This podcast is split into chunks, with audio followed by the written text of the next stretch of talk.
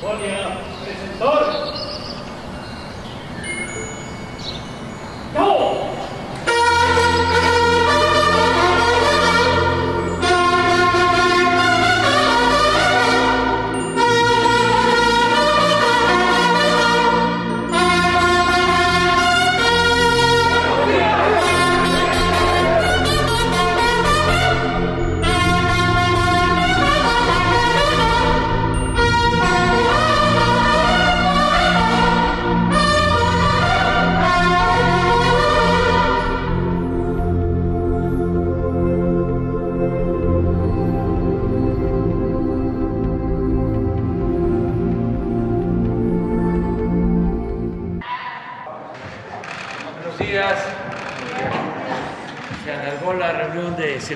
Pero ya estamos aquí. Eh, vamos a informar sobre el acuerdo que se eh, tomó el día de ayer de manera eh, unánime. Esto es muy importante entre el sector empresarial, el sector obrero y el gobierno para el aumento en el salario mínimo. Es este muy importante destacar que se volvió a un consenso, se regresó al acuerdo de las tres partes. En el 19 hubo consenso, en el 20 también, a finales del 18 hubo consenso, a finales del 19 también, a finales del 20 no, no participó, no estuvo de acuerdo el sector empresarial, pero ahora sí estuvo de acuerdo el sector empresarial, de modo que este, eh, hubo esta unidad de criterio, esta voluntad eh, de las partes y se logró este incremento, que consideramos muy importante, va a explicar la secretaria del Trabajo, la maestra Luisa María Alcalde, en qué consiste este incremento para que todos los eh, trabajadores sepan de cuál es el salario mínimo vigente o cuál va a ser el salario mínimo vigente a partir del día primero de enero del año próximo. También, ya para dejarle a Luisa María la palabra, agradecerle mucho, mucho, mucho, mucho a la gente por su apoyo, su respaldo, los que participaron ayer en eh, el informe que se rindió en el Zócalo Democrático, Zócalo de la Ciudad de México, y los que no pudieron venir por muchas razones, pues fueron eh, recordados, ya sabemos que contamos con su apoyo, con la mayoría de los ciudadanos. También los que no pudieron asistir, no están a favor del gobierno, merecen todo nuestro respeto y siempre vamos a garantizar el derecho a disentir. Y muchas gracias a los que participaron, estuvieron aquí en Zócalo. Miren, esto fue lo de ayer. Muchas gracias de todo corazón. Ya llevamos tiempo sin estar en el Zócalo. Ahora sí.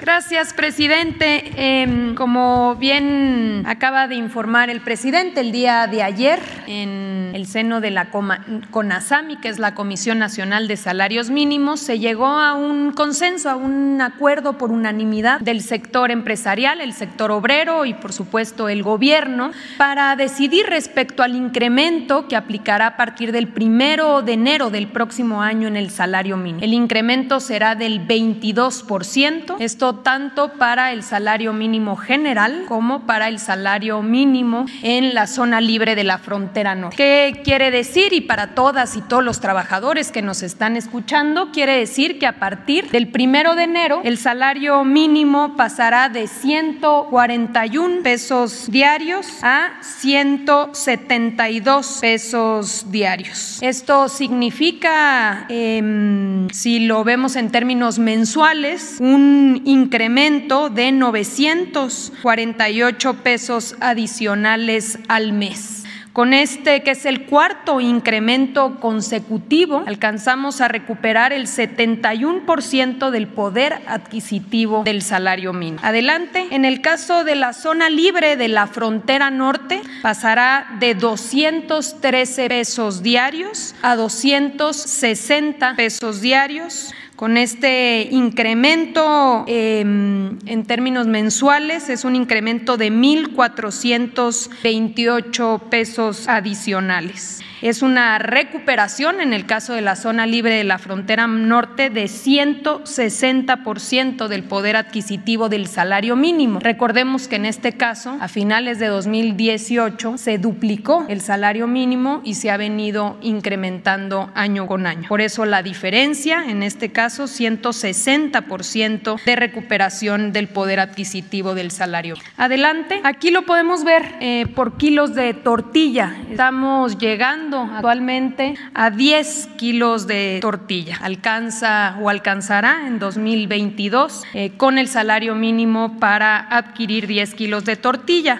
Eh, si lo comparamos con, con 2018, se puede comprar hoy en día 3.5 kilos de tortilla más que eh, en este año. Adelante. Este incremento va a beneficiar de manera directa a 6.3 millones de trabajadoras y trabajadores que ganan el salario mínimo. Por supuesto que también a millones de familias adicionales porque el eh, incrementar los ingresos también eh, se puede comprar más, se fortalece el poder de compra, entonces se puede comprar en los diferentes negocios, servicios y eso ayuda a fortalecer la economía local. Para darnos una idea, este 6.3 eh, millones de trabajadores representa el 30% de los trabajadores inscritos en el Instituto Mexicano del Seguro Social. Adelante, aquí podemos ver un comparativo internacional. Eh, en 2010 nos encontrábamos en la posición número 80. Ahora para 2022 vamos a ascender 13 posiciones comparativamente para llegar a la posición número 67, por encima ya de países como Colombia o Perú, eh, Guinea Ecuatorial, Ucrania, entre otros. Adelante. Y esta trayectoria, que es eh, muy interesante, se puede ver muy bien cómo empezó la caída del salario mínimo de manera muy brusca. Después vino toda una etapa donde se mantuvo, no hubo incrementos, una política de contención al salario mínimo y posteriormente ya a partir de 2018 eh, iniciamos con incrementos significativos. Estamos llegando actualmente al poder de compra que se tenía en 1984. Aquí se puede observar, está 1984 y cómo a partir de 2022 vamos a alcanzar esta, este poder adquisitivo. La idea, por supuesto, presidente, es continuar con una política de recuperación eh, sostenida eh, durante los próximos, los próximos años. Entonces, lo importante, lo relevante a destacar es que todas y todos los trabajadores sepan que eh, el salario mínimo incrementará este 22% y que esto aplicará a partir del primero de enero del próximo año. Por supuesto, reconocer, como yo aquí lo señaló el presidente, que haya acompañado el sector empresarial. Esto tiene que ver también con que el propio liderazgo del presidente ha venido ayudando a sensibilizar a los diferentes sectores de la necesidad de ir avanzando en la recuperación del poder adquisitivo del salario mínimo. Es cuanto, presidente. Adelante, dos, tres, cuatro. Bueno, era también el compañero, pero bueno, ahorita se lo paso.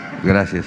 Este, buenos días, señor presidente. Este, eh, preguntarle sobre el evento ayer, si la cifra que se maneja es 250 mil personas en, en, el Zócalo, eh, preguntarle si el gobierno federal tiene el mismo dato y sobre los sentimientos que tiene al respecto de este evento. Bueno, yo no este, tengo un informe sobre cuántos eh, se estima que asistieron, fueron muchos, yo estoy muy contento por la participación de la gente, me conmueve el que desde muy temprano, como ayer no hubo eh, reunión de gabinete ni mañanera, estuve trabajando eh, en mi oficina y desde las ocho y media de la mañana, el acto fue a las cinco, empezaron a llegar y a sentarse para este, guardar su lugar ciudadanos, desde las ocho, las nueve de la mañana, porque me asomé y vi que ya estaban este, sentados. Creo que los que viajaron toda la noche de lugares este, alejados, ya nada más eh, le pedimos al gobierno de la ciudad que instalaran baños, este, agua y la gente muy solidaria, muy cariñosa y aplica de que amor con amor se paga. Entonces estoy muy satisfecho, muy contento. Eso es lo que puedo comentar. Este, mi siguiente pregunta, señor presidente, es sobre una documentación que hicimos en el Quintana Roo MX, eh, del cual soy,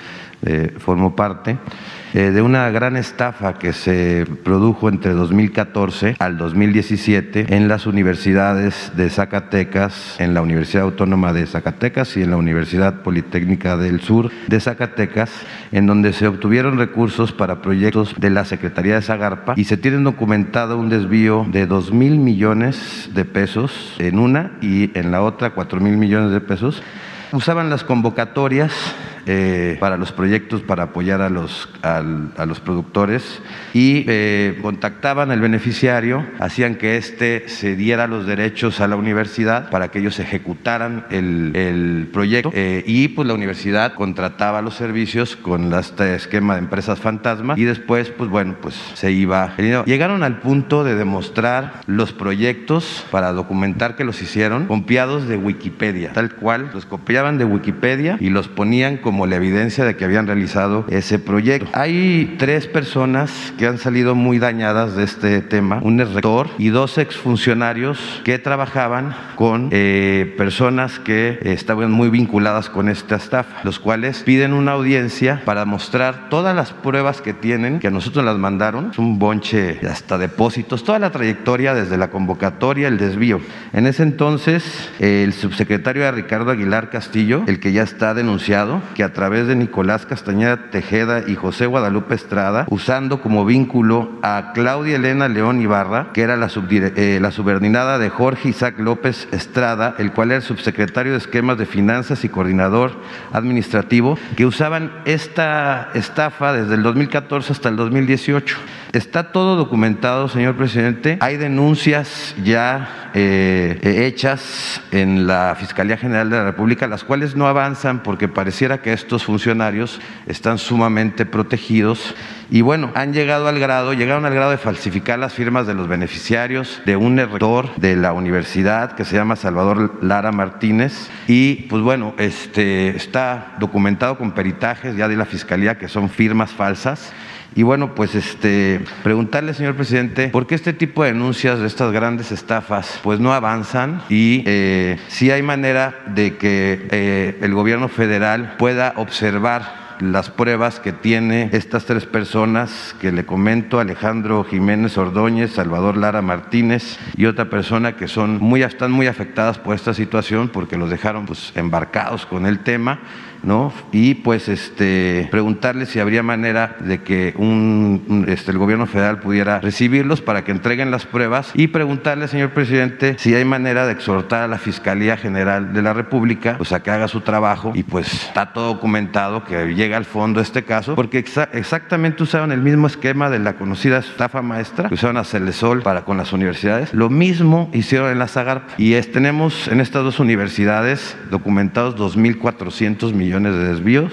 Y pues bueno, señor presidente, yo no dudo que esto haya estado multiplicado en muchas otras universidades, pero tenemos muy bien documentado toda la trayectoria del dinero y toda la trayectoria de cómo lo hicieron. Y pues bueno creo que puede ser una muy buena este pues bueno pues encontrar una muy buena estafa que se hizo a través de la Zagarpa en estos años señor presidente. Muy bien. Pues este si ya está avanzada la investigación en la fiscalía eh, este sería cosa que lo viera el secretario de Gobernación, Adán Augusto López Hernández, que él les concediera una audiencia a estas personas, que los atienda y pues si no está avanzando la investigación, eh, ayudar en la Secretaría de la Función Pública y si ya está avanzada la investigación, nada más es solicitarle respetuosamente a la Fiscalía pues que se le dé curso. ¿Te parece? Sí, señor presidente, este, pues bueno, pues este, nada más este, pues hay muchas empresas vinculadas, fantasmas y pues bueno, pues este, eh, que se les pueda recibir a estas personas y pues intentar eh, de alguna manera, yo estoy ¿Cuántos seguro, son? hay tres, tres, tres personas que están, digamos, denunciaron, Sí. ¿no? A estos funcionarios, ¿no? Y que fueron, digamos, manchadas por eh, falsificación de firmas, ¿no? Pero pues estamos hablando de más o menos tenemos documentadas unas 40 consultorías. Pero a los que tú identificas, con los que has hablado, Tres personas que son víctimas, pero que también están siendo señaladas, pero que los peritajes arrojan que los embarcaron. Y, y como siete funcionarios públicos implicados. pues a esas personas son a las que va a recibir el secretario de Gobernación. Sí, señor presidente, este, también llegó el refuerzo a Quintana Roo de este, la Guardia Nacional de la Policía Turística el día de ayer. Este, saber cuál es la opinión. Creo que llegaron 530 elementos ya al batallón y pues bueno, saber cuál es la estrategia en dónde se van a desplegar y este y cuáles son los puntos que van a, tomar este en, en, esta en esta encomienda. Sí, ya este se informó cuando estuvimos en Quintana Roo de esta acción para reforzar a eh, los integrantes de la Guardia Nacional en todo el corredor turístico, toda la Riviera Maya y es parte del plan que se está llevando a cabo. Lo que eh, dio a conocer el general secretario Luis Crescencio Sandoval ese día es lo que se va a eh, llevar a la práctica, tener más elementos, eh, utilizar todas las instalaciones que se hicieron para la policía militar en su tiempo, que fue una inversión del gobierno del estado. Ahí van a tener la sede, estos nuevos elementos para reforzar la vigilancia en Quintana Roo. Ese fue el compromiso. Como lo que ya se hizo en Zacatecas, estamos reforzando más elementos, más presencia de la Guardia Nacional y de la Secretaría de la Defensa. En el caso de Quintana Roo también se va a contar con el apoyo de la Secretaría de Marina. Son las dos eh, secretarías. Y en el caso de Zacatecas, básicamente es la Secretaría de la Defensa encargada del operativo para reforzar eh, la vigilancia. Em, hoy vamos a viajar por la tarde a Morelia porque mañana vamos a tener la reunión de gabinete de seguridad y también la conferencia eh, se va a llevar a cabo desde Morelia. Mañana, el sábado, vamos a tener también una reunión de gabinete y una conferencia, pero no a la misma hora. Va a ser a las nueve. Creo que a, las nueve la reunión de seguridad y a las diez la conferencia. Pero ya les confirmamos eh, y vamos a hacer una gira de eh, supervisión de obras en el Estado de México y también en la Ciudad de México, fin de semana. Eso es lo. ¿La de mañanera, la del sábado? Sí, que la vamos a repetir también en Tijuana. También en sábado. Un sábado. O sea, dos ediciones especiales. Sí, próxima. De este sábado en 8 estamos en Tijuana haciendo exactamente lo mismo. Allá no va a haber su problema porque como hay la diferencia del tiempo, la conferencia de las 7, allá son las 5 de la mañana. Entonces de... va a ser a las 9 sí, tiempo de México. Sí. Presidente, eh, ayer eh, usted daba en, en, este discurso, al final decía, eh, man, hay que mantenerse, mantenerse de izquierda es mantener los ideales, no hay que zigzaguear. Ese mensaje, ¿para quién era?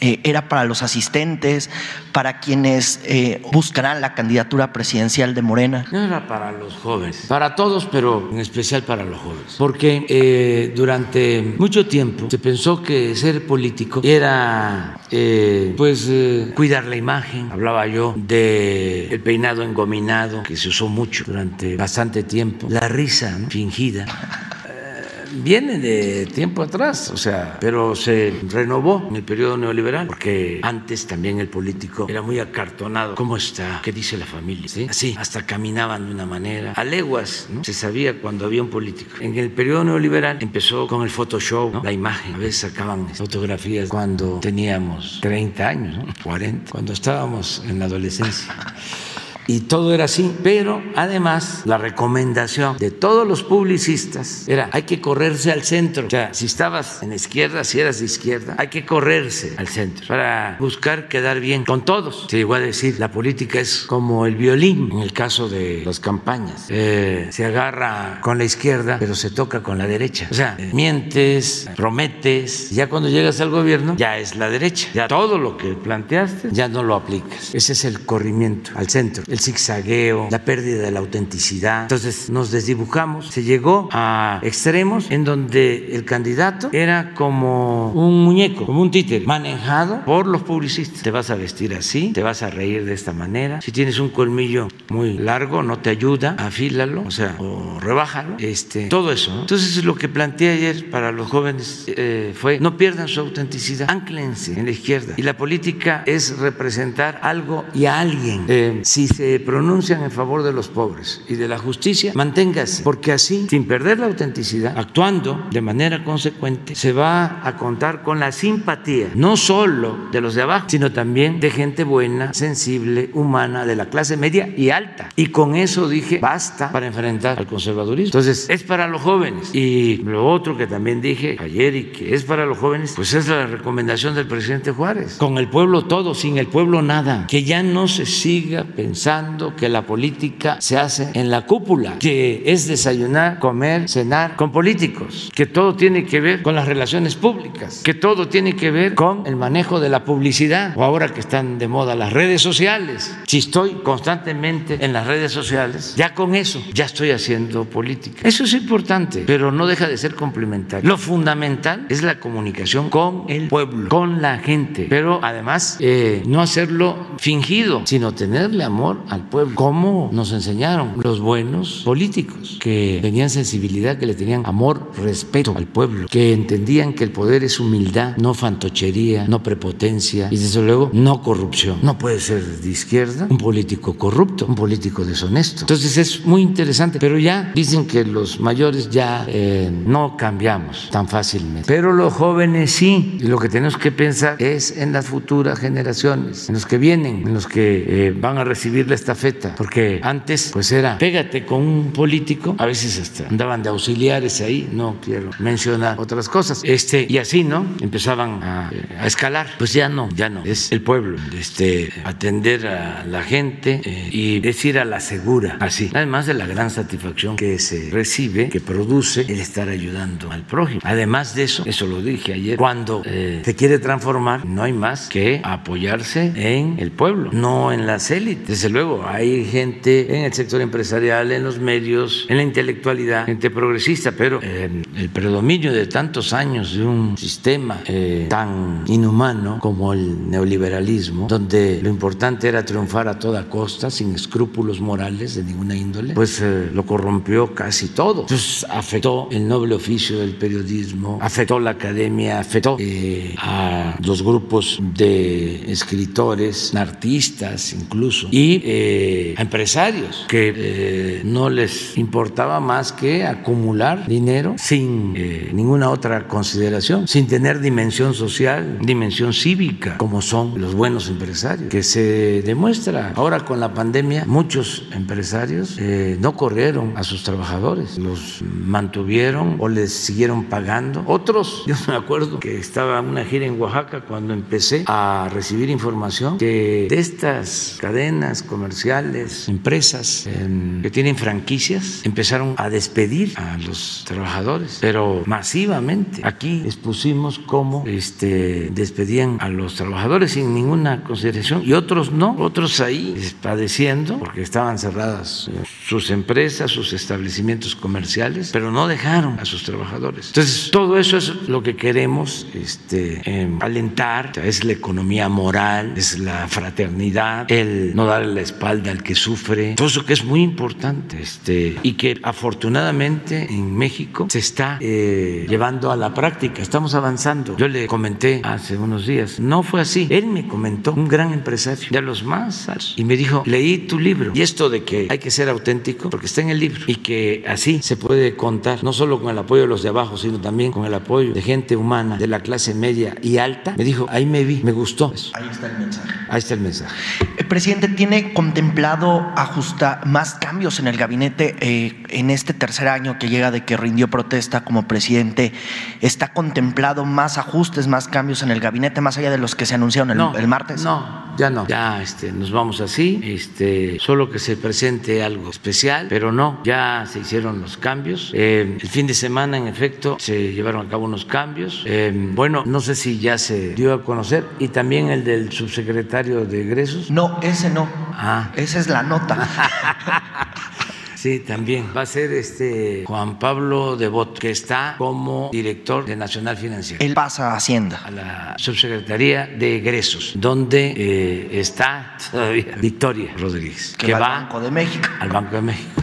Presidente, ¿hay una fecha o, al- o en qué mes arrancarán eh, la aplicación de las terceras dosis de refuerzo para adultos mayores?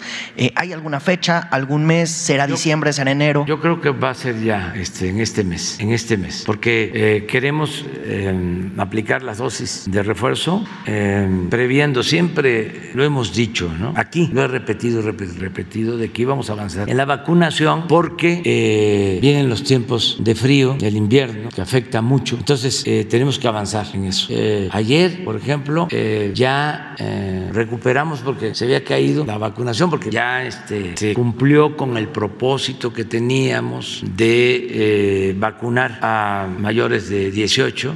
Sin embargo, hay rezagados que tienen que ver básicamente con los que viven en comunidades mucho, muy apartadas y no queremos dejar. Entonces se echó a andar un plan especial para atender a rezagados y ya también se están vacunando a jóvenes de 15 a 17. Entonces, ayer ya casi eh, este, llegamos a, lo que debe de ser la este, pues la media de vacunación diaria, que son 500 mil eh, dosis. Ayer 415 y vamos hacia adelante, de modo que sí, vamos a empezar con tercera dosis o refuerzo, porque no podemos hablar de tercera cuando se aplicaron algunas que son de una dosis. Entonces es reforzar. Entonces, estos refuerzos adultos mayores. Y estos refuerzos arrancarían por ahí del 12 de diciembre, 24 de diciembre o después de esa fecha. Este mismo mes, este mismo mes. Lo importante eh, también señalar es que tenemos vacunas suficientes. no, a ver si, pero no está de vacunas. Hay una en donde están los países del mundo este, con vacunas y México está entre los 10 países con más vacunas y por eso también vamos a seguir ayudando entre entregando vacunas a países pobres, como lo hemos venido haciendo. Es importante también eh, seguirlo diciendo, eh, agradecer que Estados Unidos nos ha donado, no nos vendió cerca de 10 millones de dosis. Y nosotros por eso también tenemos posibilidad de donar a países pobres de eh, Centroamérica, del Caribe, de América Latina. Y lo estamos haciendo.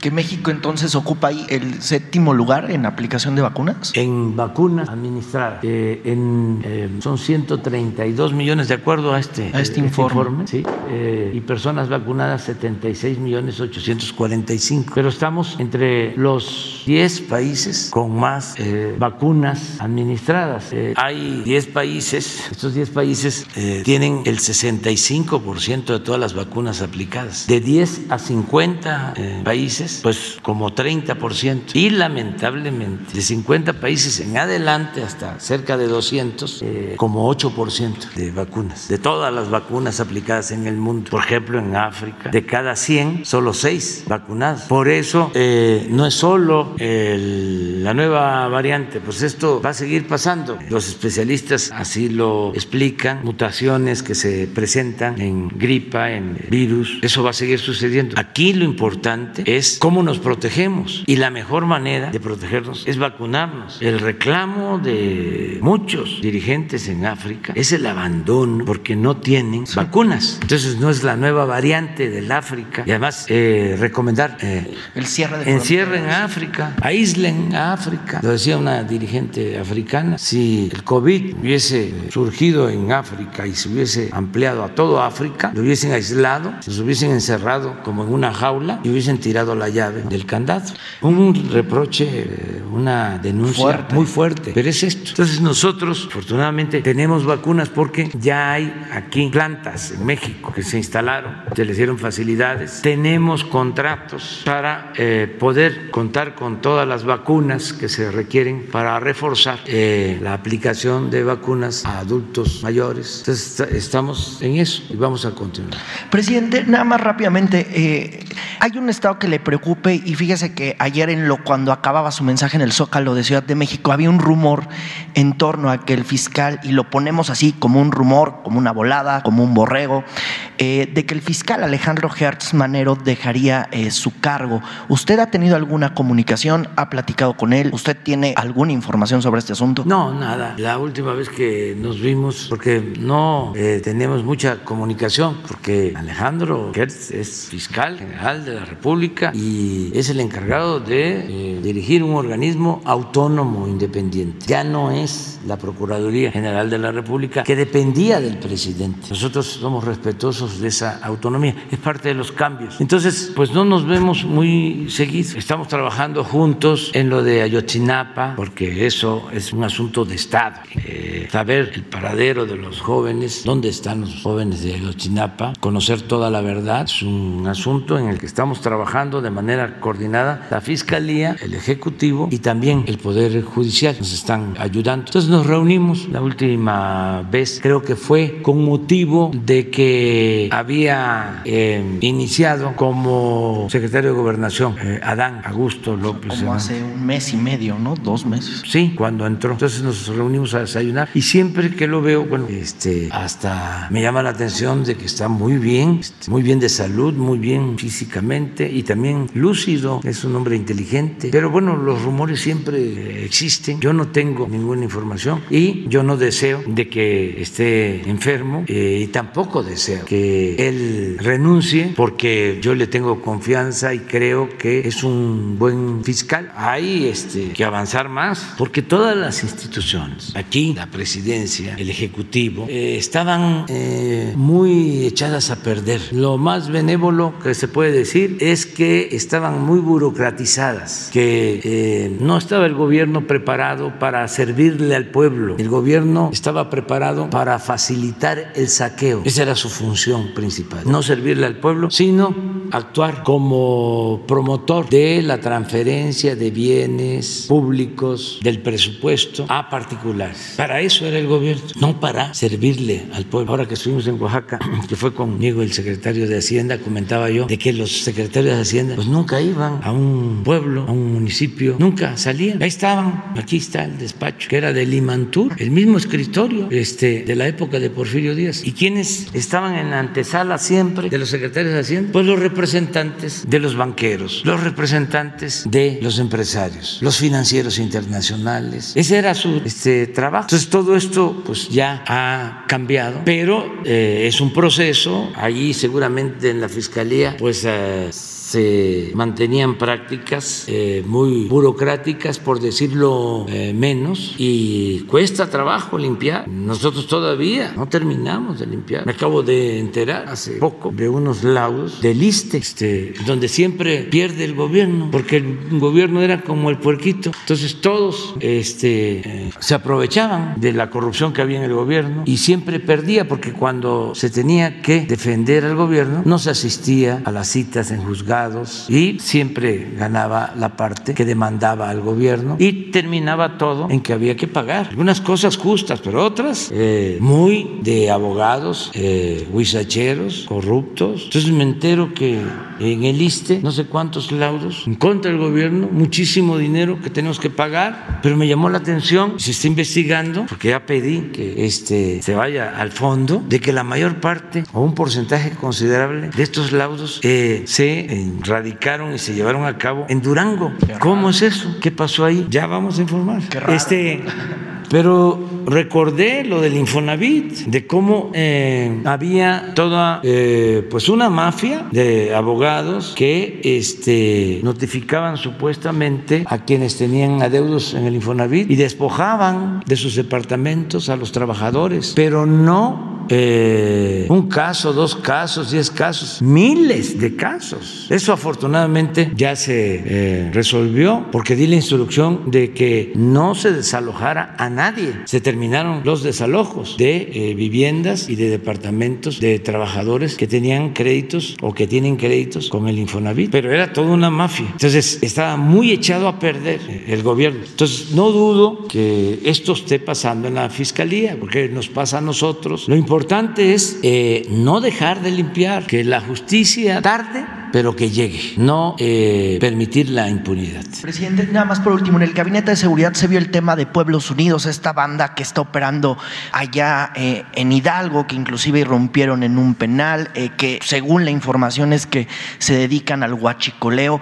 Esta, ¿Qué información tienen de esta banda? ¿Sí se dedican al robo de Sí. combustible? ¿Cómo está ese asunto? Se está ya llevando a cabo la investigación, ya se detuvieron a nueve, perdón, a tres de nueve de los fugados. Ya, hoy en la mañana se informó en el gabinete de seguridad y se tienen identificados a los que participaron en esto, completamente identificados y sí tienen todos antecedentes eh, penales. Sí, sí. Sí, pero no solo es combustible, es eh, secuestro y homicidios. Revocación de mandato, presidente. Bueno, fíjense que tengo este, una reunión de estas que se hacen este, virtuales, ¿cómo se le llama? Videoconferencia con el dirigente de la Unión Europea. Este, y es una hora ya fija. es eh, sobre la posibilidad de la firma de un tratado entre México con Europa. Sí, pero es ampliarlo, mejorarlo. No, hay varios, pero este es con la Unión Europea. ¿Qué más tengo? Este, pues otros trabajos y me voy en la tarde. Este, y muchas gracias. ¿no? Quedamos. Revocación de mandato. ¿Eh? Tú vas a estar eh, mañana, no, porque es allá. ¿El lunes? Revocación de mandato. Uno, tú y tú, ¿sí? Los dos. De acuerdo. Bueno, muchas gracias. Muchas gracias.